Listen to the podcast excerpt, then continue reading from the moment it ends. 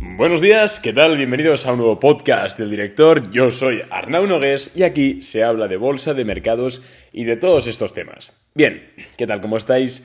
Eh, volvemos de nuevo al monotema, volvemos a qué está ocurriendo en el mercado y a cuándo terminará o cuándo creemos que terminará toda esta situación con Rusia, Ucrania, tensiones, el VIX disparado, los índices tambaleándose, etcétera. En este podcast vamos a discutir eh, y también os daré mi opinión personal como, como inversor sobre cuándo creo que puede terminar esto o más o menos por dónde puede tirar la cosa durante las próximas semanas. Em, no sin antes deciros al... perdón, al comienzo que me sigáis en Instagram, arroba arnau barra porque por ahí comento acciones que compro, acciones que vendo, lo que pienso sobre el mercado, un montón de contenido totalmente gratuito que, oye, pues te estás perdiendo si no me sigues en Instagram. Así que dicho esto, vamos ya a comentar, a comentar lo que está ocurriendo. Lo que está ocurriendo ya lo sabemos de sobra, ya hemos hablado muchas veces en este podcast, seguramente estés hasta los cojones de escuchar el tema de Rusia-Ucrania, te estés indignado, te estés indignando, perdón, etcétera, y preguntando sobre todo cómo puede haber un conflicto armado en, un país europeo, en Europa. Porque sí, es verdad que hay muchos países que están en conflicto, sobre todo por la zona de Asia y Arabia. Em, que obviamente es totalmente condenable ¿no? y despreciable, pero sí que es cierto que teníamos, al menos hasta ahora, a Europa como si fuese un continente en paz y civilizado, y parece ser que esto se está complicando. Entonces, ¿Cuándo terminará esta situación? ¿Terminará? ¿Realmente en bolsa qué podemos esperar? ¿Es momento de comprar algunas acciones o de hacer DCA? Vamos a intentar responder a estas preguntas. Voy a bajar el micro. A ver, un segundo. Que lo pongo por aquí. Ahí estoy. Y, vamos a intentar dar un poco, arrojar un poco de luz sobre el tema. Antes que nada, un poquito de, contextualización. ¿En qué momento estamos ahora mismo de este conflicto? Pues desde el jueves pasado, que va a hacer ya una semana, eh, que tenemos pues confirmada la invasión militar de Ucrania, de Rusia, por parte de... Hostia, perdón, de Ucrania por parte de Rusia. Em, ya sabemos, pues una invasión militar sí que es cierto que parece ser, y digo parece ser porque tampoco nos fiemos de las noticias que salen, de los medios, en una guerra. Lo primero que muere, lo primero en morir es la verdad, así que no nos fiemos nunca de titulares, que si no sé qué, no sé cuántos, porque siempre son manipulados a favor de unos, a favor de otros, así que siempre con precaución, pero parece ser que la invasión está siendo sobre todo contra objetivos militares y no están yendo a por civiles ni haciendo masacres, algo, bueno, pues aplaudible, ¿no? Quiero decir, más faltaría, pero sí que es cierto que es eh, digno de, destacar. Digo esto porque ayer sí que es cierto que se voló una plaza importante, según tengo entendido, con, un, con un misil, un misil, un arma, un arma, no sé exactamente qué era, no, no sé de armamento, Em, de, una, de la segunda ciudad de, Ucrania. Es como si, pues por ejemplo, le metiesen eh, una bomba, me invento, al, al, ayuntamiento de Barcelona, ¿no? Aquí en España, Madrid es la capital, Barcelona es la segunda ciudad, pues es más o menos eso, para que nos entendamos un poquito bien. Entonces parece ser que sí que es verdad que están pasando a una especie de fase 2, un poco más agresiva, incluso a nivel de víctimas civiles, Iremos viendo a ver qué tal, espero que tampoco sea para mucho. Y sobre todo, y lo más importante, es que ayer se autorizó una marcha de un convoy de 40 millas, que son creo que 60 kilómetros, puede ser, 40 millas.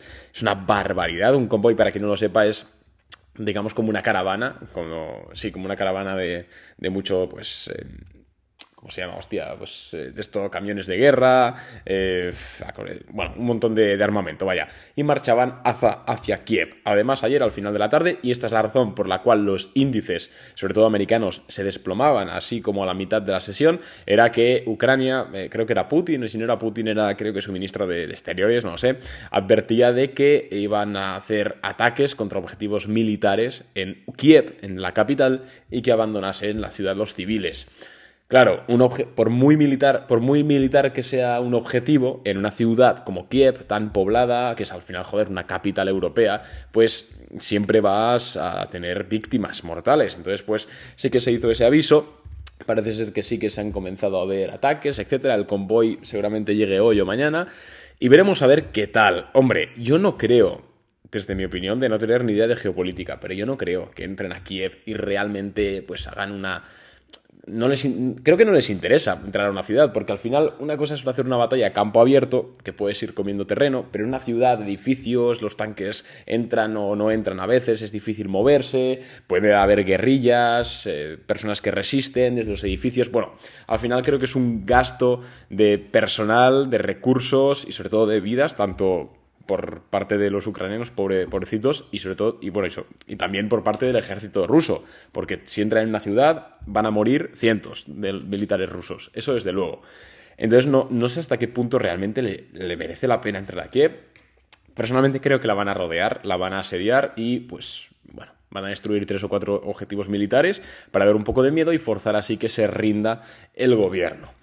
He hecho esta introducción un poquito, ahora vamos con lo que creo yo que va a ocurrir, ya no solo a nivel de conflicto, sino en las bolsas. Y es que ayer Estados Unidos, la bolsa de Estados Unidos caía fuerte debido pues, a lo que hemos dicho, ¿no? A que pues, eh, Rusia avisaba de que iba a haber ataques más, digamos, importantes a capitales como Kiev. Entonces ya el mercado, ya sabéis que se pone rápidamente en lo peor y pues empezaba a descontar, pues yo que sé, una intervención igual de otros países de forma directa, de la, de la OTAN no creo, pero bueno en definitiva, descontaba eventos, ¿no? Bastante, bastante negativos.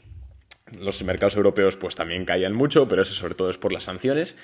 Y, bueno, voy a hablar un poquito sobre qué creo yo que va a ocurrir con el conflicto y por ende con la bolsa. Entonces, lo que yo creo es que em, se está ultimando ya un tratado de paz, es lo que yo creo. Eh, sobre todo después de que Xi Jinping, el presidente chino, se ofreciese voluntario para mediar entre Rusia y Ucrania. Ya sabemos que en teoría tendría históricamente el mediador en, este tipo de conflictos es el presidente de Estados Unidos, pero parece ser que ha adoptado un perfil tan infantil en el sentido de que metía mucha caña y después de que hubo la invasión ya no se sabe nada de Biden. Bueno, está teniendo un papel raro y creo que China se ha ofrecido voluntario para mediar entre estos dos países, para ganarse un poco el respeto internacional, para también posicionarse como, digamos, el árbitro del juego, eh, desbancar a Estados Unidos de ese puesto. A nivel de popularidad, a China le va a venir muy bien de forma internacional terminar con un conflicto en Europa. Y además China dijo que estaba a favor de la soberanía de, la soberanía de Ucrania, así que tampoco creo que a Rusia que sí que es cierto que no es que sean aliados China y Rusia, pero tienen más simpatía que no con Estados Unidos, pues tampoco creo que a Rusia le interese ahora tocarle los cojones a China. Entonces, Creo que se está ultimando un tratado de paz mediado por China, que seguramente salga a la luz antes de que abran de nuevo los mercados rusos, porque está siendo un desastre, y Rusia aprovechará su posición militar de estar dentro ya del país, de haber rodeado Kiev, de haber rodeado algunas ciudades, aprovechará esa, esa posición para pedir una rebaja en las sanciones económicas. Las sanciones económicas que le han puesto a Rusia, no sé si estáis más o menos en la onda, si los habéis leído y tal, pero son una locura. O sea, destruyen el país. Van a volver en cinco años, si esas sanciones son reales, si no se, si no se hacen excepciones, etc. Rusia vuelve a la Edad Media, a la Rusia zarista. A la Rusia zarista, ¿eh? Porque son unas sanciones que es que cualquier país eh, lo destrozan lo destrozan y además Rusia ya no es que sea una economía muy fuerte como era hace 20 años quizás, es un país más en una renta per cápita bastante baja y una economía pues no tan avanzada, lo puede destruir. Entonces, lo que yo creo es que Rusia empleará esa posición, digamos, de poder militar que tiene, eh, habiendo entrado Ucrania, etcétera, para renegociar una, un descuento, una bajada en las sanciones internacionales. Y además la Unión, Europea le dirá que sí. ¿Por qué? Porque las sanciones que le ha puesto Europa a Rusia no solo perjudican a Rusia, sino también a Europa, porque la mayoría del gas, entre otras materias primas, que, consume eh, Europa Central y Europa del Norte viene de Rusia. Entonces no les interesa para nada tener tampoco, em, digamos, roces em, a nivel económico con esta superpotencia. Entonces, creo que es un poco lo que va a pasar, la verdad. A nivel de los mercados, pues por estos temas es por los cuales los mercados europeos están tan mal. El DAX 30, que es un poco el índice así más importante de Alemania, está, sin ir más lejos, a niveles de 2019, antes de la pandemia. Es decir, no ha ocurrido nada en ese índice. Luego, si miramos el SP500, por ejemplo, podemos ver cómo todavía está muy lejos ¿no? de, de máximos de 2019. Entonces, eh, el DAX está así principalmente por eso, lo que hemos comentado, ¿no? Porque Europa y sobre todo Alemania tienen muchísima dependencia a nivel comercial de Rusia, a nivel de energía, etcétera, y estas sanciones pues le vienen fatal. Entonces creo eso, creo que va a haber un pacto eh, más pronto que tarde, porque tampoco se puede alargar esto mucho más.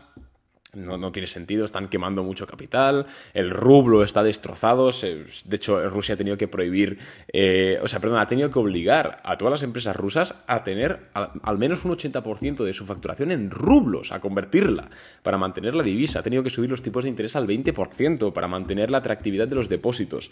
Bueno, ha tenido que hacer malabares y esto tiene que acabarse ya porque si no eh, es que van a perder fuelle. O sea, no es que vayan a perder fuelle, es que va a quebrar el Estado ruso.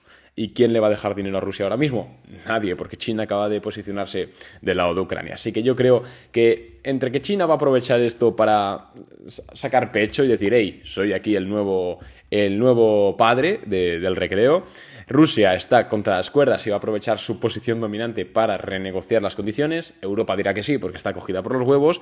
Y Estados Unidos está quedando bastante mal a nivel internacional. Pero bastante, bastante mal. De hecho, Joe Biden salió el otro día, tiene la menor aprobación como presidente, ratios de aprobación, creo que de los últimos 50 años. Eso es fuerte, es fuerte de narices. Veremos a ver qué ocurre. Pero vaya, en los mercados americanos pues deberían reaccionar bastante bien. De hecho, yo creo que hemos tocado ya mínimos. Eh, los tocamos el, jueves en ese, em, en ese Red to Green que tuvimos, muy fuerte. Creo que esos han sido los mínimos, al menos por parte de este conflicto, tal y como lo conocemos ahora mismo. Claro, si mañana empiezan las bombas nucleares, pues, pues creo que tocará más mínimos, pero ese será el menor de nuestros problemas. Y esto es un poco lo que creo eh, en la situación. En cuanto a si es momento de comprar, oye, pues comprar acciones americanas me parece un sí, claro. De hecho, yo os lo comenté ayer, estamos comprando Delta Airlines en en Boring Capital a medio, a medio largo plazo, la tenemos como cimiento, me parece una valoración atractiva. Y, cae pues por el tema de la clausulación del vuelo aéreo, del espacio aéreo ruso y ucraniano. Pero vamos, eso es transitorio y tampoco es muy importante porque Delta sobre todo tiene viajes eh, por Estados Unidos, eh, inter, viajes nacionales, llamemos. Bien, entonces, entonces nada más. Y muchas preguntas también me llegan de si comprar acciones rusas, como por ejemplo Gazprom, que ha caído un 95%. Gazprom es una de las empresas más grandes de gas del mundo y de hecho ha caído un 95%. Es una empresa excelente, tiene muchísima infraestructura, tiene hasta crecimiento, sobre todo teniendo en cuenta que es un sector muy maduro em, y está cotizando a PER 2. A PER 2. es, increíble, desde luego. No me metería ahora mismo en Gazprom, principalmente porque pues, todavía está la guerra abierta, está el frente abierto. Joder, hay que tener un poco de cuidado, no sabemos lo que puede ocurrir. Pero sí que es cierto que estudiaría una entrada en caso de que el conflicto terminase pronto y las sanciones se, se, disminuyesen. Estudiaría una entrada sobre todo para largo plazo, tipo 2-3 años, porque se le puede ganar mucho dinero. O sea, ha caído un 94% en una semana. Una empresa eh, absolutamente enorme. Bueno, ahora ya no tanto a nivel de capitalización, ¿no? Pero a nivel de infraestructura, a nivel de contratos, bueno, es súper enorme. Entonces, eh, nada más por mi parte. Espero que os haya gustado el podcast. Si ha sido así, eh, puedes valorarlo con 5 estrellitas en Spotify o en Apple Podcast o donde estés. Muchas gracias por escucharme un día más y nos vemos mañana con otro episodio. Chao.